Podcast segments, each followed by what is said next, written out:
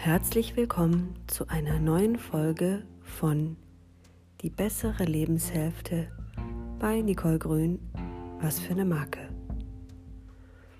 Aktuell fasse ich zwei der jeweiligen Wochenthemen, die mich in den sozialen Medien und auch in vielen Gedankengängen begleiten, zusammen. Heute sind es die beiden Themen Sorgen und Wissen. Und auf den ersten Blick scheint es manchmal ganz schön kompliziert zu sein, zwei solche Themen miteinander zu verknüpfen. Und doch ist es beim genaueren Hinschauen oder auch bei der Betrachtung in der Retrospektive, nämlich dem, was mir alles schon in den Sinn gekommen ist, gar nicht so schwierig die Themen miteinander zu verbinden.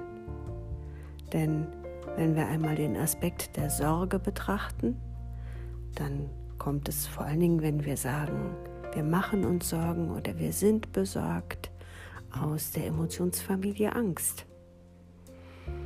Da gehört der Begriff Besorgtsein hin, sich zu sorgen.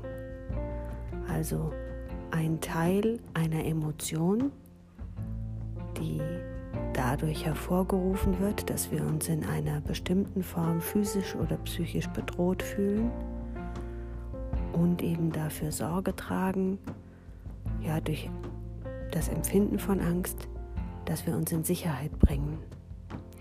Und wenn wir das einfach einmal ein Stück weit runterbrechen, kommen wir einerseits natürlich auch zum Thema Wissen, weil Wissen steckt halt in Wissenschaft drin und bei der Emotionsforschung, bei dem, all dem, was sich mit Emotionen beschäftigt, handelt es sich um eine wissenschaftliche Methode. Ja, dann macht es natürlich auch immer wieder Sinn, für uns darüber nachzudenken, was uns dazu bewegt, uns Sorgen zu machen. Also wenn ich weiß, durch was äh, Sorge, Besorgtsein ausgelöst wird, nämlich durch den ja, durch den Gedankengang natürlich auch der Unsicherheit, die da entsteht. Ja, dann macht es ja an ganz vielen Stellen Sinn, sich auch mit Themen auseinanderzusetzen. Ja, also sich zu sorgen und dann über Ansätze nachzudenken, die es möglich machen, die Sorgen zu entkräften, oder eben auch für einen bestimmten Sicherheitsrahmen Sorge zu tragen, zu sorgen, für uns selbst zu sorgen. Und ich glaube, das ist in der, in der aktuellen Situation, in der wir uns befinden, ein ganz wichtiger Aspekt dafür zu sorgen, dass es uns gut geht, dass wir uns sicher fühlen, dass wir uns gut aufgehoben fühlen, ja, soweit es im Rahmen all der Gegebenheiten eben entsprechend möglich ist. Und dabei geht es erstmal, wenn ich so für mich jetzt drüber nachdenke, darum, ganz egoistisch an sich selbst zu denken. Vielleicht hat das auch ein bisschen was damit zu tun, in, in dieser Altersklasse der besseren Lebenshälfte zu sein. Das bedeutet nicht, rein egoistisch immer nur auf sich bezogen zu interagieren und zu handeln und das Gesamtbild, die Welt dabei aus dem Auge zu verlieren oder auch das eigene Umfeld aus dem Auge zu verlieren, sondern es bedeutet in erster Linie, diese Klarheit und Bewusstheit zu haben und zu sagen, ich gucke erstmal nach mir, ich sorge dafür, dass es mir gut geht, dass ich emotional in innerer Balance bin, dass ich so viel wie möglich darüber weiß, warum eine Emotion gerade in mir entsteht, wodurch sie ausgelöst wird und was ich tun kann, um auf diese Emotion angemessen zu reagieren. Weil, ich habe es schon mal das ein oder andere Mal erwähnt, es gibt keine guten oder keine schlechten Emotionen. Das gibt es per se nicht. Ja, es gibt Kontexte, in denen wir das als angemessen oder als unangemessen empfinden, was wir fühlen oder als angenehm oder unangenehm oder als funktional oder eher dysfunktional. Ja? Äh, aber im Regelfall ist es schon so, dass die Emotion entsteht und uns was mitteilen möchte. Je mehr wir also darüber wissen, was eine Emotion bedeutet und wofür sie gut ist, umso leichter fällt es ja dann auch, also leichter in Anführungszeichen, umso leichter fällt es ja dann auch, eine Strategie zu entwickeln und mit dem, was da ist, umzugehen. Also wenn ich eine, wenn ich eine Besorgnis verspüre, wenn ich mir Sorgen mache, dann hat das ja im Regelfall einen Sinn. Ja, dann äh, führt mich das dahin, mir Gedanken über meine Lebenssituation zu machen, mir Gedanken vielleicht über meinen Körper zu machen, mir Gedanken über das Umfeld zu machen, in dem ich mich bewege, mir auch Gedanken über die Zukunft zu machen manchmal auch über die Vergangenheit. Ja, wir können weder am einen, also an der Vergangenheit können wir nichts ändern, noch können wir ganz bewusst die Zukunft in diesem Sinne steuern, wie wir uns das immer vorstellen. Aber wir können natürlich was an der aktuellen Situation im Hier und Jetzt verändern. Lassen wir es zu, dass eine Emotion uns vollumfänglich ähm, in, in ihrer äh, langen Griffel bekommt und wir uns ein Stück wie ferngesteuert vorkommen? Oder haben wir bewusst die Möglichkeit, die Emotionen wahrzunehmen, sie wertschätzend auch wahrzunehmen, ja, mit diesem, ich sage jetzt mal tatsächlich auch mit so einer bestimmten Form von Dankbarkeit zu sagen, ah, du bist da und ich erforsche jetzt mal, warum du da bist und was du mir sagen möchtest, um dann im nächsten Schritt natürlich auch zu überlegen, wie können wir die Emotionen regulieren. Ja, also gerade wenn wenn jetzt etwas aus der Emotionsfamilie Angst, wie eben dieses Besorgtsein, übrigens eine, eine, eine, leichte Form der Angst, jetzt im Unterschied zum Beispiel zu Panik, panisch sein, ähm, wie, können wir die, wie können wir die regulieren? Ja, Macht es erstmal Sinn, die, das sofort zu regulieren? Wie es zum Beispiel bei einer Panik wäre, die uns ja eher dazu bringt, auch zu erstarren oder zu fliehen, wo es sicherlich erstmal mehr Fokus darauf liegen kann, eine Emotionsregulation zu starten, um wieder in den Denkprozess kommen zu können, als bei einer, einer leichten Form von Angst, ja, wo ich noch nicht in diesen Zustand der Erstarrung komme oder auch noch nicht so weit bin, dass ich äh, sofort die Flucht ergreifen möchte, sondern wo ich gegebenenfalls erstmal in, in, in so einer leichten Form des Rückzugs agiere. Das kann ja auch ein mentaler Rückzug sein, in dem ich bin, dass ich mich da erstmal einfach auch ein Stückchen zurückziehe, um dann eben im nächsten Schritt zu überlegen, was daraus resultieren kann aus der Sorge, ja, welche Möglichkeiten wir haben, um mm, die Situation zu verändern, eigene Muster gegebenenfalls zu durchbrechen, um wieder einen klareren Blick zu bekommen. Und auf der anderen Seite natürlich auch nicht die Emotionen wegzudrücken, sondern so wie ich eben schon gesagt habe, das Ganze mit einer, auch mit einer wertschätzenden inneren Haltung wahrzunehmen und zu erkennen, dass da ja ein Potenzial darin liegt,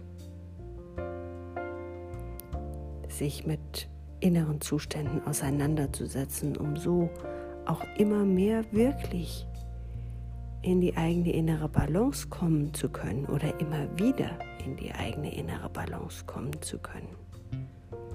Und das ist nicht nur heute wichtig, das ist ja eine grundsätzlich wichtige Fähigkeit, sich selbst balancieren zu können.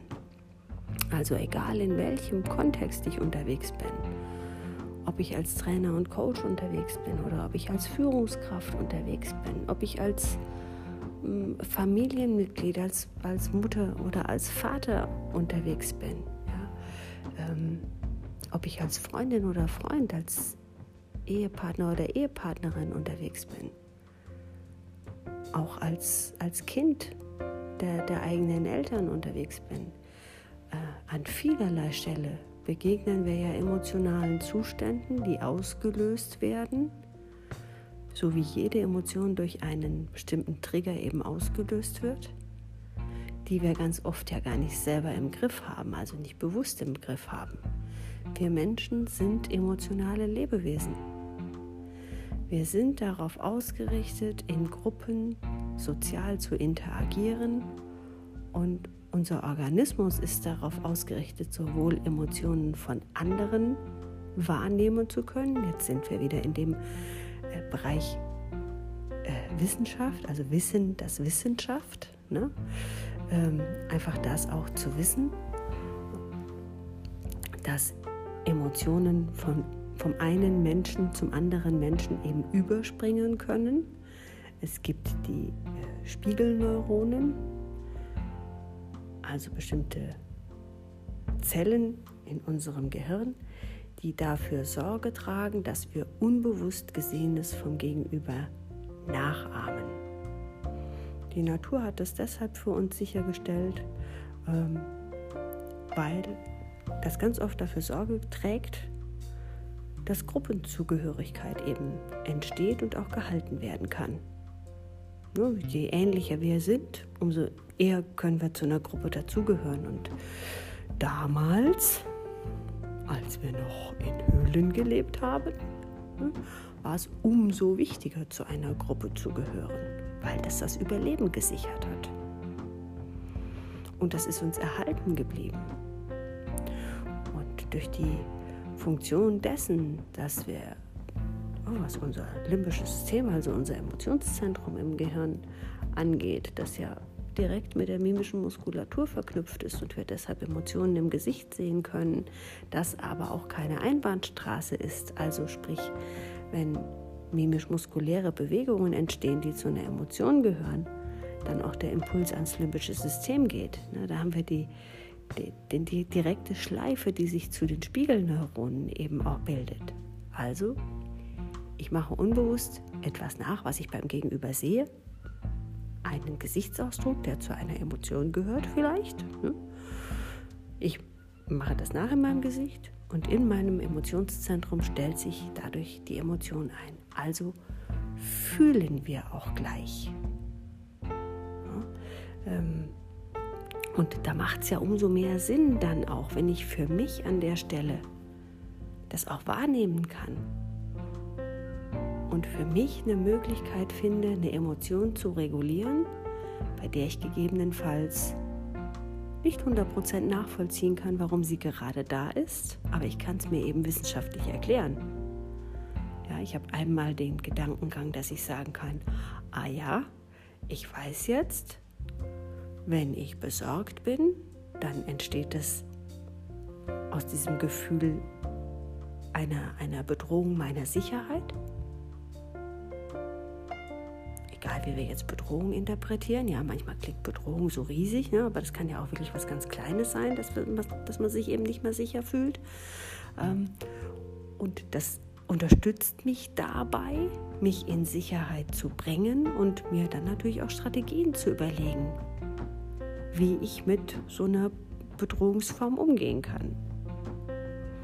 Und dann habe ich ja mehr Möglichkeiten, das für mich zu regulieren. Genauso, wenn ich eben auch für mich jetzt nicht genau ergründen kann, ob die Emotion was mit mir zu tun hat, ist es trotzdem eine gute, rationale Erklärung, die mir eine Möglichkeit bietet, mich emotional zu balancieren und nicht komplett sklavisch einer entstehenden Emotion ausgeliefert zu sein. Ähm, jetzt an dieser Stelle weiß ich tatsächlich nicht mehr so ganz genau, ob ich angefangen habe schon zu labern oder ob das noch einen schlüssigen Sinn ergibt. Also in meinem Kopf klang es ungeheuer logisch. Ob es nach draußen jetzt so logisch geklungen hat, kann ich nicht mehr so ganz genau nachvollziehen. Auf jeden Fall schadet es nichts, Dinge zu wissen. Ja, weil das natürlich auch ein, ein, ein Stück weit Unterstützung ist, wenn wir rational planend handeln und rational planend handeln und denken. Und wenn wir zudem eben auch nicht komplett, ich sage es mal, in so einen emotionalen Zustand fallen und verharren wollen.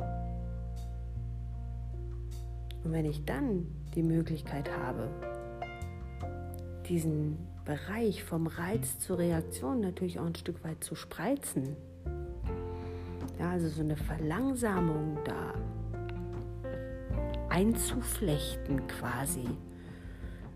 Über eben diesen Willen, sich damit auseinanderzusetzen, auch dieses strategische, sich eben bewusst zu machen, was Trigger und Funktion der bestimmten Emotionen sind, um sich dann eine Handlungsalternative zu überlegen, mit der man sich auch gut fühlt, dann ist es doch ein echter Gewinn für den Alltag. Also insofern ist die, die Verknüpfung, glaube ich, von Wissen und dem Thema Sorgen gar nicht so an den Haaren herbeigezerrt. Ja, Wobei letztlich lässt sich das Thema Wissen natürlich mit einer ganzen Bandbreite an emotionalen Zuständen verknüpfen. Sorge ist jetzt hier nur einfach einmal rausgezogen, weil es eben ein aktuelles Wochenthema war. Und weil sich in, in dieser Beschäftigung des Besorgtseins natürlich für mich auch so das ein Stück weit hm, dargestellt hat, auch zu sagen, ja Mensch Leute, also ich darf auch mal, wenn mich irgendwas beschäftigt und wenn ich über irgendwas besorgt bin, dann darf ich dem auch mal Ausdruck verleihen. Also ich darf auch mal eine, eine Runde jammern, ich darf auch mal eine Runde beklagen. Das darf ich alles tun. Da spricht überhaupt nichts dagegen. Es macht aus meiner Sicht immer nur Sinn, auch das Ganze in der Hand zu behalten. Also strategisch Möglichkeiten zu haben, um zu sagen, jetzt jammer ich eine Zeit X und danach schaffe ich das auch wieder, mich zu regulieren, sodass ich wieder in die Aktivität kommen kann, dass ich wieder klar denken kann ähm, und dass ich nicht rein nur von der Emotion gefangen bin. Weil äh, wenn wir halt so richtig in so einem emotionalen Zustand sind, dann ist halt dieses denkende planende, abwägende, äh, handelnde Teil unseres Gehirns. Das ist dann halt gerade mal mit seinem äh, schicken Hut und seinem Spazierstock unterwegs draußen und nicht mehr verfügbar. Ja. Und das sorgt dann eher dafür, dass wir aus der Emotionalität heraus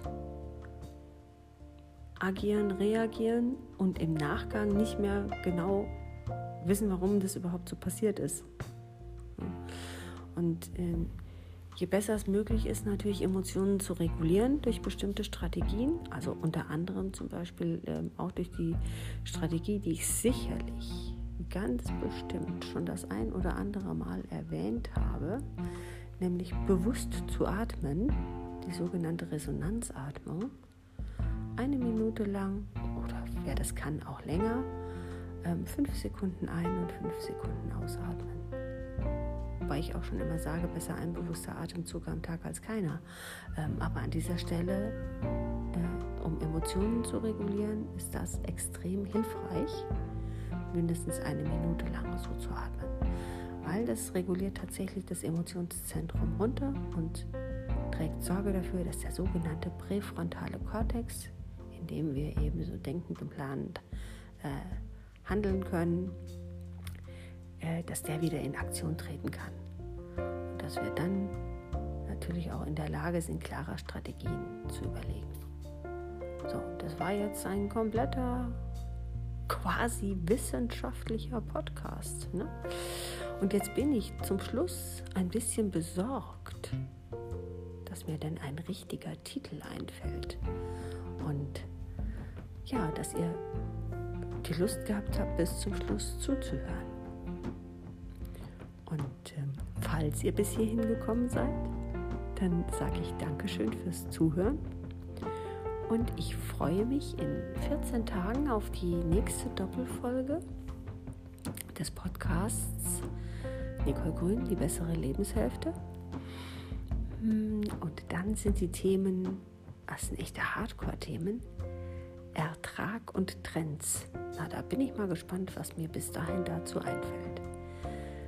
Ganz herzlichen Dank fürs Zuhören und im Sinne der aktuellen Zeit bleibt gesund.